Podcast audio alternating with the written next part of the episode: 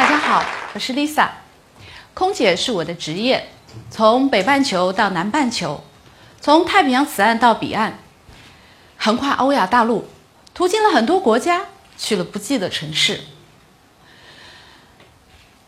满足了无数人从出发、到达甚至回归。嗯，我喜欢“回归”这个词。在一一年的时候，我回归到了家庭，我的另一个身份是一个三岁半男孩的母亲。在没有他之前，去任何地方都成为不了我的经办。风光美景、各国人文，成了我人生旅途中对人生最好的回报。但是有了他，我想回归，不仅仅是身体，更多的是心灵。空姐这个职业让我常常有数个小时去观察各个不同家庭的亲子互动，以及国外一些家庭的交流方式。当有了孩子之后，这种简单的旁观。就增加了更多的关注和思考。我发现，安静的孩子身边有安静的妈妈，活跃的孩子身边有健谈的妈妈，而爱看书的孩子身边肯定有一个非常知书达理的母亲，而非常调皮的孩子身边，或许就有一个童心未泯的母亲。身教高于言传，孩子无数可贵的品质必受之于父母，而无数不堪的成长也必来源于父母。在次飞行中，有一位孩子母亲带着他七岁的儿子，想和头等舱的父亲换座。跨舱换座一般我们是不允许的，但通常也就默许了。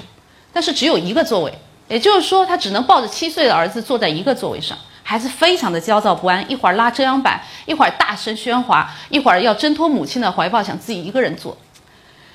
我们的乘务员去跟这位母亲沟通，无果，他还是死死的抱着孩子，因为他想占这一个头等舱的便宜。所以乘务员没有办法，只能跟头等舱的其他旅客去沟通致歉。而这个时候，旁边有个小女孩，她轻声的询问她妈妈说：“那个小哥哥的心情是不是不好啊？”妈妈给了他一根棒棒糖，示意他去给这个小哥哥。他递给这个小哥哥的时候，同时说了：“他说，妈妈说过，心情不好的时候吃一点甜的会好很多。”啊，这个时候我们所有乘务员的情绪好像就被这个小女孩给安抚下来。而这个女孩，她的父母是谁呢？就是姚明和叶丽。我看到了一个母亲的言传身教是多么的重要。分享是她教给她的孩子的吗？错了。是他能看到别人的疾苦而主动关心的这种品质和行为，给了孩子先天的继承，给了后天学习的榜样。孩子用眼睛、耳朵和心灵就学会了分享。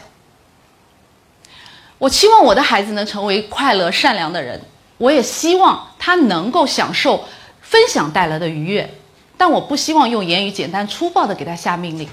我希望他通过我的行为来慢慢的模仿和学习，因此我创立了 TTF Tiny Toy Family 玩具无界分享这样一个组织。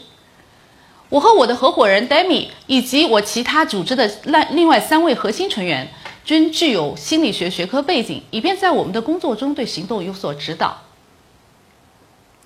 玩具分享不仅仅是将玩具从天涯运到海角，而是让孩子们体会到。玩具带来的快乐，体会到通过分享可以传递给别的小朋友，传递给别人，学会爱别人，懂得施比受更有福。TTF 组织希望我们对玩具分享，不仅仅是将玩具收回送给一些福利院组织，我们就结束了这样的活动。我们希望的是将城市孩子手中闲置的玩具，通过我们 TTF 组织背到云南的留守儿童手中。实现一对一的连接，城市的孩子最后能看到他们的玩具到底是在哪个小伙伴手中。两个孩子因为这样的一个玩具的连接，进行了一次时空的兑换，达到了真正的无界分享。这也是我们组织的使命：小小玩具分享快乐。就是我儿子的朋友，在他们家。每做一件好事情才能得一颗星星，做三十件好事情才能得三十颗星星，才能换一个新的玩具。他的妈妈给他平静地描述了这样一件事情，就是给云南的留守儿童捐助玩具，并给他看了图片。就二话没说，就把他刚刚攒了三十颗星才得到的这个 school bus 拿出来去捐出去。这是他攒了很久才得到的一个新玩具，但是他却毫不犹豫的就捐出来了。我们尝试从实践中找出自愿分享玩具的这些孩子的心理成因，发现无非有两个原因：一，原生家庭教育的原因；二，他有一个同伴，同伴的影响。那佐证就是 c h i l l 呢，他的父亲在二十岁左右就成为了骨髓捐助的配对者。他的母亲当年在德国留学时，就曾经义务帮助过一些教育机构去做一些翻译工作，来帮助这些公益的教学机构。而他呢，恰恰好有一个小弟弟。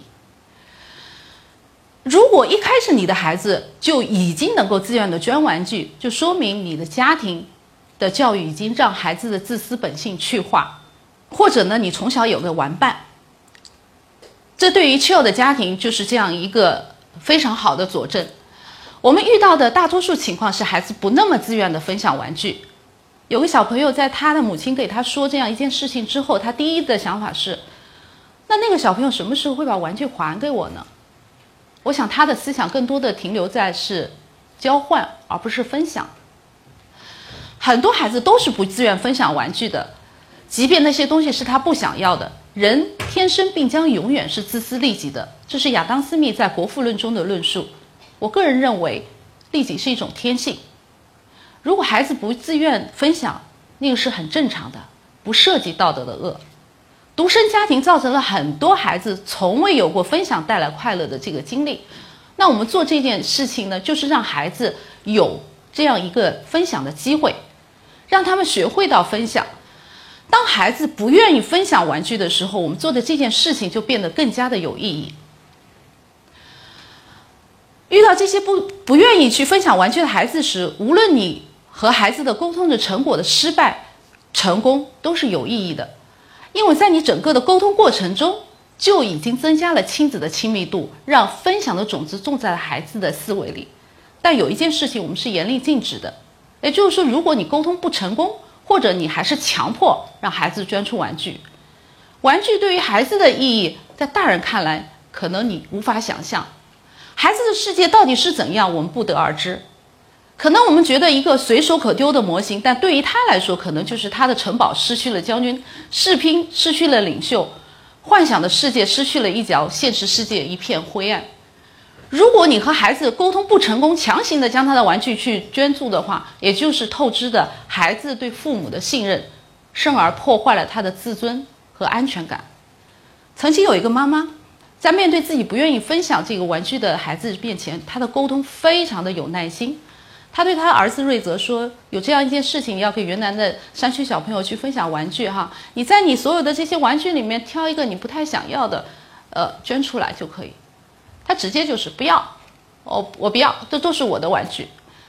OK，第二天他给瑞泽看了这个云南留守儿童的图片。第三天他给他看了一个中央电视台关于留守儿童的这样一个公益的视频广告。每天只是就这样问他一句：“你愿意将你的玩具中拿出一个去捐给这个云南的留守儿童吗？”最终他同意了。而且还不停地问妈妈说：“哎，我们什么时候去给云南的小伙伴送玩具？”第二天，当瑞泽妈妈把她的这个拿着玩具的照片发给我的时候，我感受她是真心的愿意啊，那个纯真的笑容就在她的脸上挂着，她根本没有一点点的说不乐意，或者说她的影响到她的心情。我认为家长需要做的就是沟通，孩子的成长真的是有快慢，我们需要付出更多的耐心。在孩子年幼时，玩具和游戏直接影响了孩子的发展。通过游戏，孩子学会了规则意识、道德意识、站在他人角度想问题的能力，甚至共情或者语言。著名的动物心理学家哈洛曾经做过这样一个实验：将一个断奶的小猴放置在一个有奶的金属母猴和一个无奶的布母猴身边，有奶便是娘的灵长类呢？却一直始终依偎在无奶的这个布母猴身边。在国外，我也经常看到孩子很大了，还会拿一个非常破旧不堪的毛绒玩具，就这样吊着身边带着。他妈妈会说：“哦，这就是他的一个安抚物，走到哪里都要带着的。”受这些实验启发，或者我看到这些东西启发，所以我们做这样一个活动，大多数捐助的都是毛绒玩具。留守儿童长期缺少父母的关爱，情感的连接非常的有限。我们联系的这所学校的校长跟我们说，学生们从来不缺图书啊、文具啊、衣物。自从地震以后，四面八方的这个物资都赶来，但是玩具捐赠真的是第一次，而且真的是让孩子们感到快乐的东西。玩具和图书的区别，文具的区别在于，它能给孩子们带来快乐，并且有一些情感的连接。刚才我提到，留守儿童长期就缺少父母的关爱，情感的连接非常的有限。我们希望这样的玩具给孩子带来的，就是让他们尽量得到一些安抚。尽管我们无法改变留守儿童长期缺少父母陪伴的这个社会问题，但是我们希望能给他们心灵上带来一些安抚。我们联系的这所学校地处鲁甸，离昆明市区三百多公里。高架整个穿行在整个山区中，因此大巴整整开了七个多小时。